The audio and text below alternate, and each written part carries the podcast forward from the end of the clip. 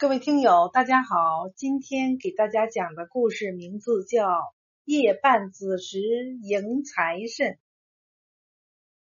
很久以前，下邳葛义山脚下住着一对年近四十的夫妻，男的叫李大友，女的叫韩腊梅。他们勤劳善良，祖辈都是种田人，夫妻结发。已近二十载，身边却没添个一儿半女。为这事儿，夫妻俩也没少烧香许愿、求医问药，什么法都试了，怎奈腊梅的肚子就是不见动静。开春的一天，李大友上山种地去了，腊梅正在家里做饭，忽听门外有个妇人的声音在喊。有人在家吗？行行好，给俺们一口吃的吧。腊梅放下烧火棍，到门外一看，原来是个二十多岁的小媳妇，怀里还抱着个裹得严严实实的婴儿。刚开春，天还很冷，看着站在那里又黄又瘦、浑身直发抖的女人。腊梅顿时心生怜悯，赶忙往屋里让：“大妹子，快进来，屋里暖和。”小媳妇也不客气，跟着腊梅进了屋，安排好小媳妇在堂屋坐下。腊梅赶紧到灶房烧了半锅热汤，磕了个鸡蛋，又和了面疙瘩放在汤里。做好，端在小媳妇跟前说：“大妹子，你带着个吃奶的娃，多喝点热汤下奶快。俺也没啥好吃的，你快趁热吃了吧。”小媳妇端起碗看了看腊梅，说：“你叫韩腊梅吧？”“是啊，俺叫韩腊梅。”大姐，你心眼真好。俺是带孩子来走娘家的，走到你这儿饿的实在走不动了。一进庄就听人夸你心善人好，俺就奔你家来了。俺还想求你件事儿，你看俺身上的衣服一路走来全是土，有些地方也破了。你有没有好点的衣裳给俺找身换上？俺到娘家也长长脸。腊梅脸一红，笑笑说：“说实话，大妹子，俺结婚这几年也没添啥新衣裳，俺还有身娘家陪嫁过来的衣裳，一直压在箱底儿没舍得穿，俺这就给你找来。”腊梅转身去找衣服，忽听身后小媳妇说：“还真是个行善积德之人。”难怪观音几次催俺给你送孩子来。腊梅听小媳妇说话蹊跷，回过头来刚想问，却见小媳妇站起来说：“大姐，你替俺抱会孩子，俺急着上茅房。”话没说完，就把孩子往腊梅怀里一塞。腊梅吓得赶忙伸手去接。忽见一道金光直射入怀，院中一朵祥云冉冉升起，云端站着位一手拿拂尘、一手托小儿的送子娘娘。只听送子娘娘的声音传来：“俺奉观音所托，特来给你送子，今后更要多行善事。”从那以后。腊梅腹中有喜了，夫妻二人天天早盼晚盼，终于十月期满，腊梅产下个白白胖胖的大小子，因是上天神仙赐的宝贝儿子，他们就给儿子起名叫天宝。转眼就是三年，这一天。大友背了半口的麦种到南湖地里去种麦，天宝跑过来问：“爹，你是要去南湖地种麦吗？是啊。天宝急忙摆摆手说：“爹，明年雨水大，南湖地洼，会遭水淹。干脆等开春到北山坡种玉蜀黍吧，那块地高，淹不着。”大友听了，哈哈大笑，拍拍天宝的头说：“你才多大个小屁孩啊，懂什么种庄稼的事儿？南湖那块地，俺种了十几年了，也没见被雨水淹过。”天宝见大友不信，一把抓住大友的裤腿不撒手，说：“爹，你听俺的没错，不然你白拿种子。”赚后悔。大友见儿子说的煞有介事，心中不免半信半疑，就跟妻子腊梅商量。腊梅说：“俺这儿子啊，是神仙赐的，他的话俺不能不信。你就上南湖少撒点麦，等开春再到北坡多种点玉蜀黍吧。”大友就照腊梅的话做。第二年春季刚过，玉蜀黍已长到了一尺多高，谁知老天就像被一个竹竿给捅破了似的，雨整天哗哗下个不停。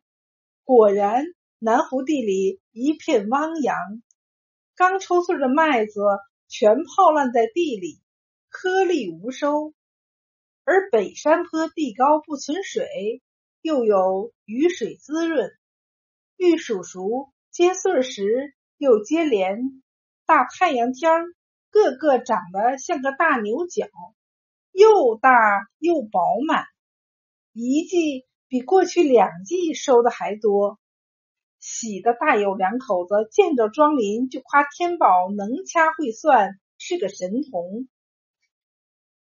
自那以后，每到要种庄稼时，大有就先问问儿子。哪块地能种什么？哪块地不能种什么？还让庄林跟着他学，连着几年，乡邻们也种什么都是个大丰收。眼看着日子越过越红火，大有两口子的心却变了。他们想，庄林现在能吃饱穿暖，全亏俺们。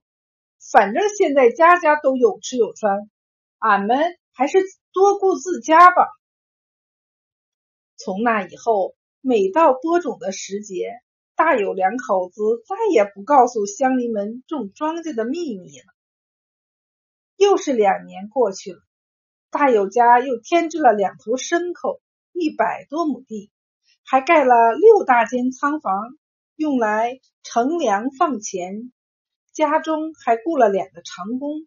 专门负责种地。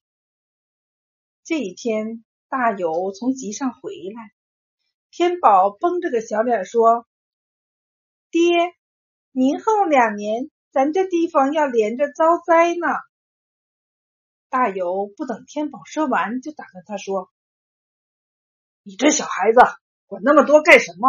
有灾也不怕，咱家存的粮食五年也吃不完。”还有乡邻呢，天宝说：“儿子，咱们家对乡邻们算是仁至义尽了，咱们帮他们还少吗？”看天宝眉头紧皱，小嘴撅着不高兴，腊梅赶紧过来把天宝揽在怀里，又对大友挤挤眼说：“咱们哪能不管乡亲乡邻呢？”到时候让没有饭吃的人上咱家来背粮，不就行了？大友连忙说：“对对，咱哪能不顾乡邻呢？”还真让天宝说准了。第二年春旱秋涝，第三年又遭蝗虫，两年庄稼颗粒无收。俗话说：“当年不收，当年穷。”连着两年颗粒无收，庄上人十家有五家揭不开锅。天宝让爹娘赶快开仓房，把粮食分给乡邻。可是大友和腊梅却只是象征性的施舍了一点。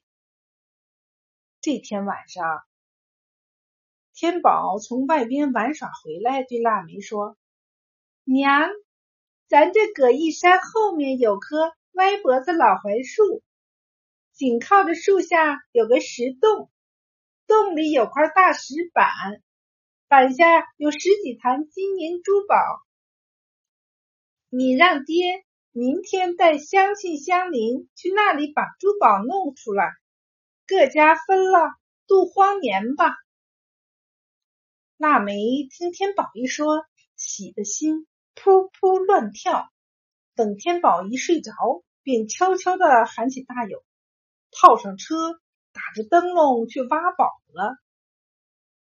两口子悄悄的来到山后。歪脖槐树下果然有个石洞，俩人进到洞里，果真在石板下弄到了十几坛的金银珠宝。二人把珠宝搬到了车上，拉回了家。两口子说好这事儿要瞒着天宝，更不能让任何人知道。第二天，天宝一醒来就问腊梅：“娘，珠宝的事儿你跟爹说了吗？”说了说了，昨夜你睡着了，你爹连夜就和乡亲们把金银珠宝拉回来分了。你爹还说呢，让你别提这事儿，说咱这山西面啊，三十里外有伙土匪，怕他们知道了来祸害庄民。你见了谁也别问别说，记住啊。小天宝眼睛一转，啥话没说。转眼到了年二十九。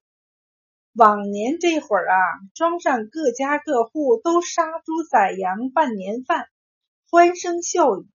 可今年一点过年的样子都没有。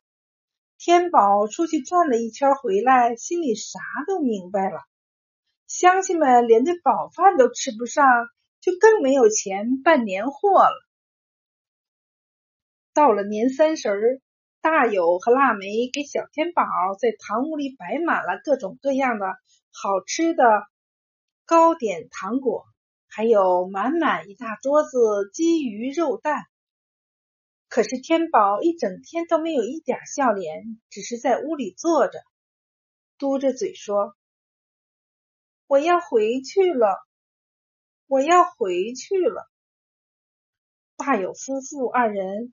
守着天宝，怎么问怎么劝，天宝都一言不发。熬到半夜，夫妻二人实在困极了，就趴在桌子上打瞌睡。子时刚过，忽听庄林齐喊：“大家快开门迎财神呐！财神给咱们送金银粮食来了！”霎时，全庄敲锣打鼓，放鞭炮。大人小孩乱跑乱喊，夫妻二人一下子惊醒，再看身边的儿子不见了。推开门，只见庄子上空一团金光，金光照着个身穿紫金袍、头戴莲花帽的孩子，正从兜里往外掏金银珠宝，向各家的门里扔。大友和腊梅仔细看那。散台童子怎么越看越像天宝？心里咯噔一下，赶紧跑回家，打开自家的仓房一看，哪还有半两银钱和粮食？大友和腊梅连忙往外跑，对着金光的小孩喊：“天宝，好孩子，快回来吧！爹娘知道错了。”可见他们喊破喉咙。那团金光越升越高，转眼就看不见了。从那以后，每到年三十夜，天快交子时，人们都会打开屋门，燃放鞭炮，迎接财神进门来。